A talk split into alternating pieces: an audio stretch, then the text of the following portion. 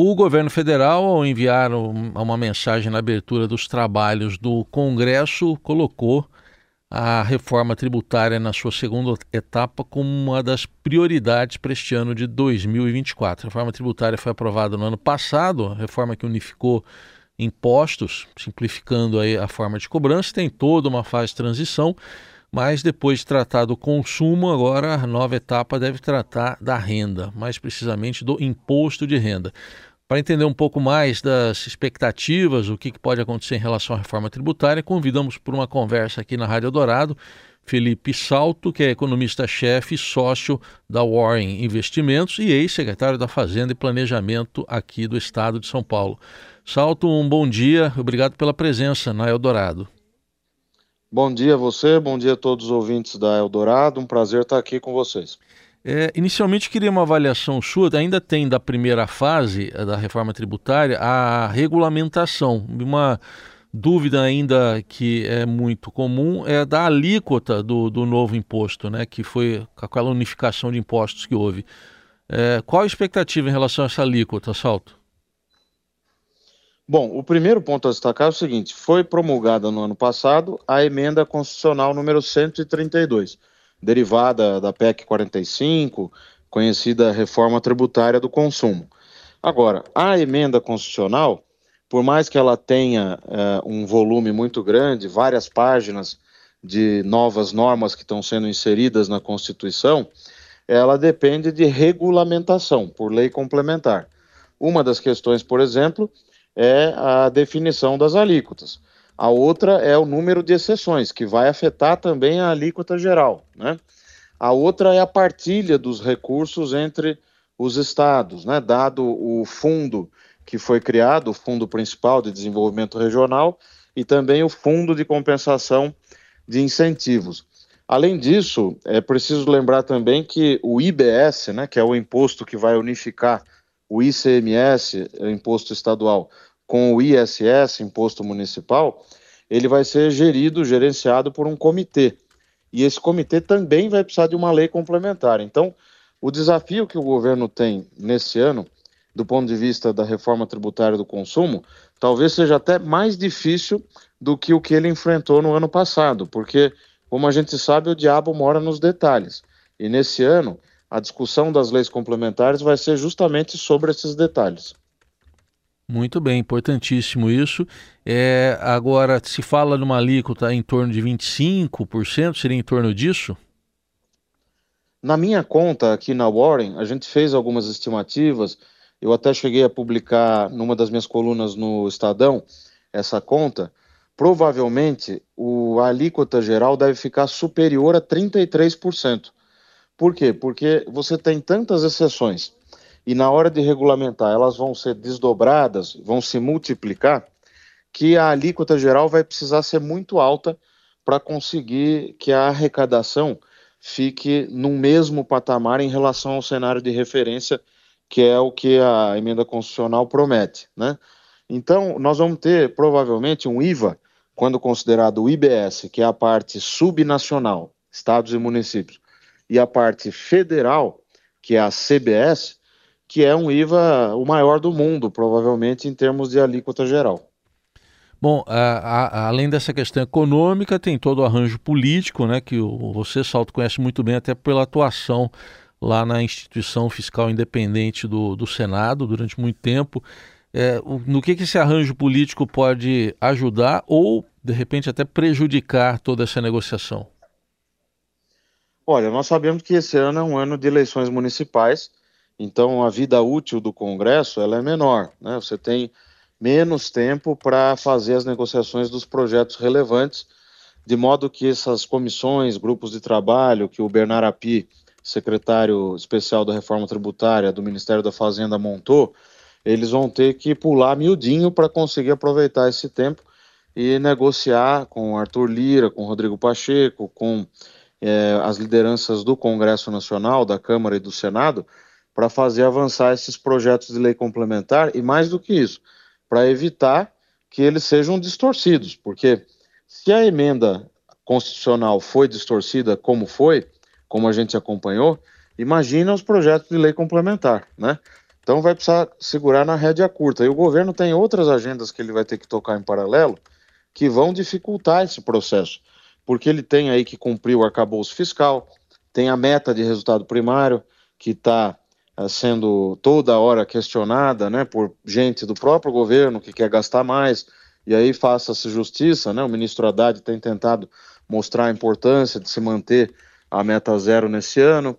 Então, não vai ser fácil, é um ano de eleições, as lideranças estão voltadas para essa questão central, que são as eleições municipais lá em outubro, e o governo vai ter que correr para conseguir avançar com esses projetos de lei para regulamentar a reforma tributária do consumo. Eu sempre fui muito pessimista com essa reforma, desde que é, eu estive na Secretaria da Fazenda do Estado de São Paulo e tive a oportunidade de falar isso várias vezes para o Bernardo Api, inclusive lá em 2022, quando ele visitou a Secretaria da Fazenda aqui em São Paulo, né? E coloquei os nossos técnicos para conversar com ele, é, de que essa reforma era muito abrangente, é, megalômana, né? E uma reforma com essas características ela tende a levar uma necessidade de negociação e de ceder em vários pontos que acaba levando a, a desvirtuar o espírito original. E é isso que aconteceu. Então, a minha preocupação principal é que o IVA, para valer, o IBS, a parte subnacional, só vai entrar em vigor, para valer mesmo, a transição só acaba lá em 2033. E a transição vai começar em 2029. Então, é uma transição que vai durar pouco e é longínqua, ela só vai começar em 2029. Isso significa, para quem está nos ouvindo entender bem, que a chance de haver uma prorrogação disso tudo e do IBS não entrar em vigor no tempo previsto é muito alta. Só que o custo dessa reforma já está sendo pago por todos nós agora, porque já a partir de 2025, os fundos que estão previstos na PEC, agora emenda 132, vão começar a receber aportes bilionários de recursos da União. Muito bem, todo esse contexto é importantíssimo né, para a gente entender os problemas que a reforma ainda tem pelo caminho. E com tudo isso que você nos trouxe, Salto, como é que fica a segunda etapa? É possível iniciar essa segunda etapa com tantas pendências ainda pela frente da primeira etapa? Olha, Heisen, eu acho muito difícil, porque a chamada segunda etapa ela tem a ver com a tributação da renda, a discussão da tributação de distribuição de lucros e dividendos e uma reforma dessas questões todas. Então, uh, isso uh, mobiliza também corações e mentes, né? Porque quando você vai dizer, olha, vamos reinstituir, por exemplo, a tributação sobre a distribuição de lucros e dividendos, você vai ter que rediscutir as alíquotas, por exemplo, do IRPJ porque nós já temos uma alíquota média que é próxima da alíquota média dos países da OCDE. A OCDE, para lembrar para quem está nos ouvindo, que é o clube dos ricos, né, como a gente pode chamar. Então não dá para você reinstituir a alíquota é, sobre é, lucros e dividendos e não fazer nenhuma mudança na tributação sobre PJ. Isso vai ser discutido nesse ano? Eu acho muito difícil, porque é, são questões polêmicas que vão é, mobilizar setores da sociedade em torno dessas questões e o governo vai ter que, em paralelo, caminhar com todos os outros pontos que nós estávamos comentando, né, de regulamentação da outra parte da reforma que ainda está muito cru. Então, eu sou pessimista quanto ao avanço dessa outra uh, parte, né, dessa parte 2 da reforma tributária que tem a ver com renda, lucro, dividendos. O que aconteceu é que no fim do ano passado, o ministro Haddad conseguiu aprovar uma série de medidas que vão ajudar a aumentar a arrecadação. E isso ele está certo. Rever desonerações, a medida provisória 1185, que acaba com aquela subvenção baseada também nos benefícios do ICMS. Então, isso é bom porque ele conseguiu avançar com essas questões é, que não pode se chamar de uma reforma, mas que vão render sim uma recuperação de receitas, é, principalmente no curto prazo, para o governo é, dessa forma, mesmo que a, a, a reforma parte 2 né, da renda, do lucro não aconteça, ele já tem esse avanço que aconteceu no ano passado, que vai poder ajudar na, no programa de ajuste fiscal nesse ano e nos dois próximos. Bom, diante do que aconteceu na primeira etapa, acho que o seu pessimismo é até, é até compreensível, né, Salto? Mas, é, na sua visão, qual seria, então, uma reforma ideal nessa segunda etapa? Quais seriam os principais pontos? Olha, eu entendo que a gente precisa rediscutir uh, o imposto de renda, né? A gente tem uma, uma tributação da renda hoje em que não se tem a, a contribuição à altura, né? Principalmente para aqueles andares mais é, ricos né, da sociedade. Porque a nossa tabela de tributação, por exemplo, do imposto de renda pessoa física, ela não guarda um grau de progressividade, a meu ver, que poderia guardar, com um número maior de alíquotas, com um número maior de faixas. Isso é uma coisa que eu acho que a gente poderia pensar.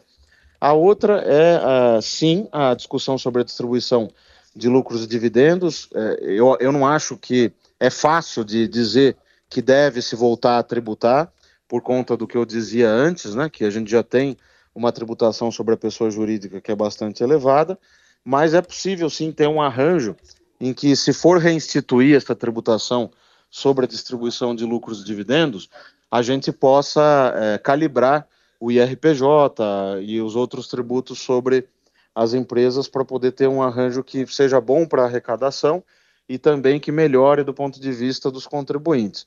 Né? Também é preciso ter claro que uma reforma tributária é, como essa, né, ela sempre vai ter uma tendência a aumentar a carga. Isso é preciso ter claro, porque como as despesas não estão sendo alteradas, o arcabouço fiscal ele é capaz de controlar o crescimento da despesa, se ele for cumprido, né? mas ele não reduz o gasto. Então, reformas que aconteçam nesse momento, Veja a primeira etapa, né, a emenda 132, a reforma tributária do consumo. Da forma como ela foi aprovada, ela vai provavelmente levar a um aumento da carga tributária né, nos próximos anos. Não pela, pelo desenho, mas pelas pressões que se colocaram ali dentro e que tiveram que ser contempladas nos fundos, nos recursos todos, na alíquota geral mais alta do que precisaria ser. E tudo isso acaba levando, então, a, a um resultado ruim. Vai acontecer a mesma coisa é, nessa agenda da reforma tributária, parte 2, que é da renda, do lucro e, e da, da, dessa parte do imposto de renda também, né, do IRPJ, etc. Então, eu acho que são pontos que a gente precisa debater, mas o governo, talvez nesse ano, não tenha o capital político que ele teve no primeiro para gastar, é, para fazer uma discussão que ele consiga manter o controle e levar a um bom resultado. Estamos ouvindo o economista-chefe, sócio da Warren Investimentos, Felipe Salto. É, Salto, em relação a, a, ao cumprimento da meta, né? Porque tá, se estabeleceu uma data aí de março, como se fosse ali uma data quase que mágica para saber da arrecadação do governo, se ela seria a, adequada para os planos do governo ou não. É, essa meta de déficit zero nas contas ainda é, é factível? Nós aqui na Warren projetamos um déficit primário de 0,8% do PIB para esse ano. A meta é 0% do PIB, com uma banda de menos 0,25% do PIB, o que dá cerca de 30 bilhões de déficit, né? Quer dizer que o governo pode entregar uma meta, um resultado né, deficitário de 30 bilhões, mas esses 30 bilhões representariam ainda o cumprimento da meta zero por conta dessa banda, né, de menos 0,25% do PIB. Nós não achamos que vai ser cumprida essa meta zero. Por, eh, no entanto, é muito importante que ela seja mantida, porque na lógica da Lei Complementar 200 de 2023, que é a lei do arcabouço fiscal, eh, essa lógica prevê que no caso de rompimento, você tem uma série de gatilhos que são acionados para controle da despesa. Então, não se trata de alterar a meta, mas de fazer com que os gatilhos funcionem, se for o caso. Porque se o governo uh, entra nessa onda de alterar a meta precocemente, o que vai acontecer é que o resultado vai ficar muito pior do que esse que nós projetamos, por exemplo, de 0,8, ou que o mercado projeta é, em torno dessa faixa também. É, o fundamental que as pessoas precisam entender é, não é o zero, é manter a meta zero, porque ela é uma âncora para que o resultado primário melhore em relação ao do ano passado, que foi um déficit, como a gente sabe, é, de mais de 2% do PIB. Né? Se você descontar o pagamento de precatórios, que foi algo extraordinário, vamos chamar assim, ainda assim resta aí um déficit primário em torno de 1,3 a 1,4% do PIB. Então, se o governo conseguir entregar 0,8 ou até 0,7, seria uma melhora significativa, mesmo que ele não cumpra o zero. Agora, se ele muda a meta zero precocemente, esse 0,8 já perde a, a probabilidade e provavelmente o resultado acabaria sendo pior. Então, o fundamental é isso que o, ministro Haddad vem fazendo. Início, eu acho que ele está corretíssimo, essa é a parte que eu sou bastante positivo com relação ao que o governo vem fazendo, é bater o pé e manter esse compromisso. Né? Então, acho que agora, em março, vai ter a apresentação do relatório bimestral do orçamento, e ali ele vai ter que mostrar as projeções atualizadas, e é importante que mantenha essa expectativa de não alteração dos compromissos que foram firmados, sobretudo a meta de resultado primário. Para a gente fechar, Salto, em termos de juros, né, que vem numa tendência aí de queda e de inflação, o que, que dá para esperar deste ano de 2024? Nós estamos relativamente otimistas. Os dados de PCA que estão sendo divulgados, os últimos, né, eles têm mostrado uma certa pressão eh, que não se esperava numa parte dos serviços, né? E isso preocupa. Agora, por outro lado, os dados gerais ainda são é, de arrefecimento e a nossa projeção para esse ano, 2024, é abaixo de 4%, 3,9%. Dependendo dos efeitos aí do El Ninho, pode ser que seja até menor do que 3,9%. Então, é um quadro que, a meu ver, eu considero inflação controlada e por isso que o Banco Central está reduzindo o juro e vai continuar reduzindo num ritmo de meio ponto até a, uma taxa que deve chegar no final desse ano a 9%, que é a nossa projeção aqui na Warren para a Selic no final de 2024. Muito bem, ouvimos aqui no Eldorado Felipe Salto, economista-chefe e sócio da Warren Investimentos, ex-secretário da Fazenda e Planejamento do Estado de São Paulo, fazendo essa avaliação das dificuldades ainda da regulamentação da primeira etapa da reforma tributária aprovada no ano passado e dos problemas também para a segunda etapa ter andamento no Congresso. Obrigado, Salto. Até uma próxima oportunidade. Eu que agradeço. Bom dia a todos e obrigado aí pelo convite.